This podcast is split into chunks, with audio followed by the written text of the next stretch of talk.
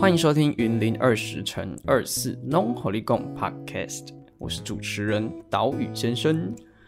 云林总被称作农业大县，几乎所有的农产你都可以在云林的田野间找到，但我们又懂得多少呢？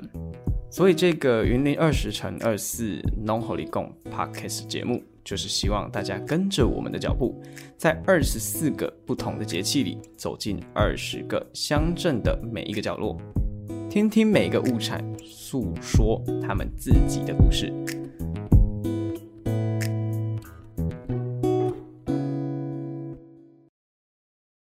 你有没有亲眼见过笋子？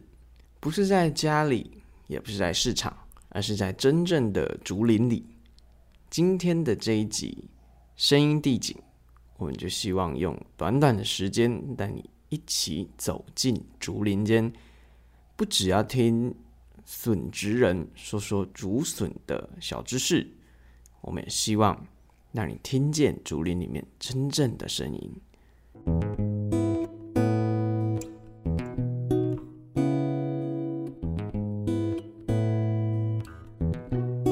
那在开始。声音地景之前呢，我可以在这边分享一下我自己去做采访的时候的一些观察还有心得。我们那时候去社区的时候是早上六点，听起来好像很早，但其实我们已经迟到了，因为社区的日宣阿公就是我带领我们进到竹林里面啊去采收的日宣阿公，他其实在五点的时候就已经到竹林里面。等于他五点多、五点出头就已经开工了。那因为我们上一集也有提到，他们其实是要抢时间的。一方面笋子长得很快，另外一方面又不能让它晒到太阳。啊，夏天夏季的时候太阳出来的都很早嘛，所以他们其实要速度非常快速。当然，另外一方面是日全阿公他的动作也非常熟练的，非常利落嘛。那在这个采收麻竹笋哈，对，我们是去麻竹笋园。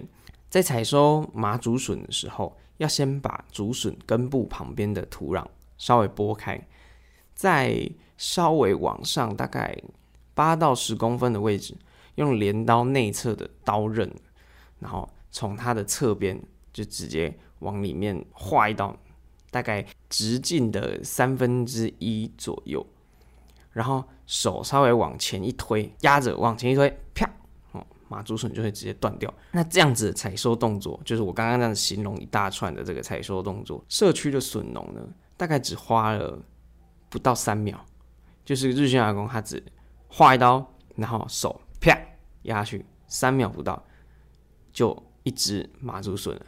然后我在实际去采访的时候，当然一定要亲身经历看看，自己体验一下。然后我就把那个刀子呢。接过来，我想说好，那我就砍下去，就一下刀就马上被阿公阻止，他就说不对不对，不是这样拿，角度非常重要，再深度也很重要。因为我一想说第二只不可以再绕亏，那用下去一砍，哇，然后手一推断了，太好了太好了，终于成功了。结果阿公一走过来，手一往下一拨，哇，还有一大截的笋管在底下没有被我弄下来。后来呢，阿公就看不下去，他就说：“啊，这个、这个、这个还可以吃，这个还可以利用，再把它弄下来。”然后接下来呢，我就不敢再碰了。林迪倒垃圾来呀？嘿，啊，这毛顶笋差不多偌久会生一遍？毛顶笋一年。一年哦。嘿，一年才挂一遍尔。哦。嘿，因为一、因为一年挂一遍，若是伊发起来对无吼？哎，只要要，只要爱只一年叫，你就算讲对，超五这季开始挂，嘿，吼啊挂到挂到做，超八月左右，八九月啊呢，山顶会较紧过，嘿，嘿，山顶会较较早过啦。啊，你若平阳的对无吼，听挂，敢若只要几年的咧。哦，嘿。所以像咱旧年迄个伫笋寮遐咧用，拢啊拢是拢是嘿嘿，拢是要这时阵要通刮。哦，笋啊就是安尼，啊就开始刮刮刮到遐九月啦，山区会遐到九月过啊。当然，这样子的采收动作可能也只仅限于就是体积最大、重量最重的这个马竹笋。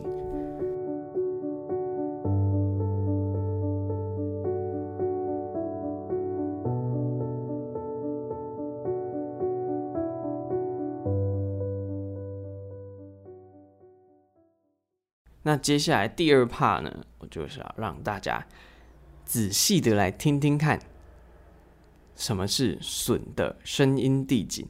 这个当中呢，有包括在割笋子的声音，然后在脱笋壳，然后在洗笋子的声音。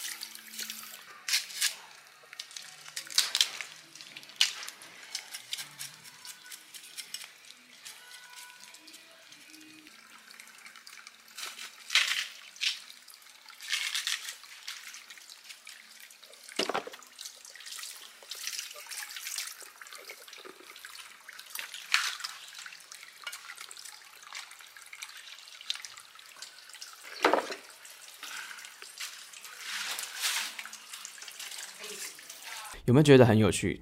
其实我觉得在竹林里面，什么声音都是清脆的，包括蝉声、蝉鸣声、鸟叫声，然后切笋子、剥笋壳，甚至是你脚踩在这个竹叶上的声音，它都是非常清脆的。然后加上一大清早去的时候，空气是非常新鲜，而且又有扑鼻而来的笋子香，有没有很想要去猜猜看？当然，如果你觉得这样子只有听觉的感受是不够的，那也欢迎你到我们岛屿放送局的 YouTube 频道去看我们实际采访的 Vlog 短片。那我们这一集 Podcast 就要结束了。如果有什么回馈，或者是想要和我聊一聊的内容，都欢迎写 mail 或私讯到岛屿放送局的信箱跟社群。非常感谢呢，有水保局的青年回乡行动奖励计划。辅导与支持这个系列节目，我们下一集 Long Holy Go 再见，拜拜。